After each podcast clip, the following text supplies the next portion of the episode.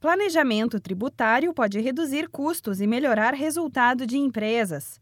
Donos de micro e pequenos negócios devem manter a atenção para verificar se o que pagam de imposto é o valor devido e se há uma forma de reduzir a carga dentro dos limites emitidos pela lei. O consultor do Sebrae São Paulo, Silvio Vucinic, explica que são vários fatores que vão definir a carga tributária e que devem ser levados em conta para fazer um planejamento.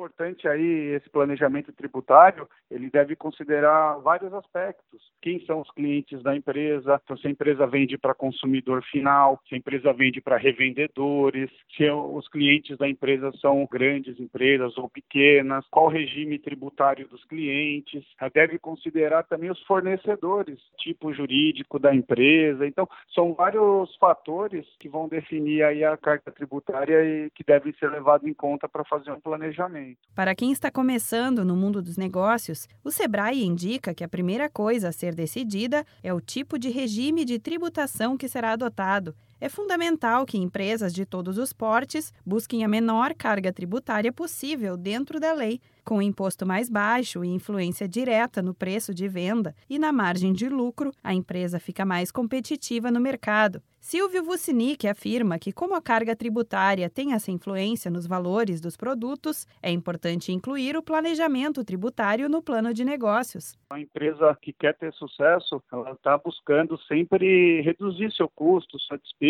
e o tributo é uma despesa variável. Normalmente, aí incide sobre o preço de venda dos produtos e serviços. Então, é muito importante a empresa considerar planejamento tributário e a carga tributária na formação do preço de venda dos produtos e dos serviços. Muito importante o empresário considerar no plano de negócio também a carga tributária, porque isso vai influenciar na formação do preço de venda e na competitividade dessa empresa.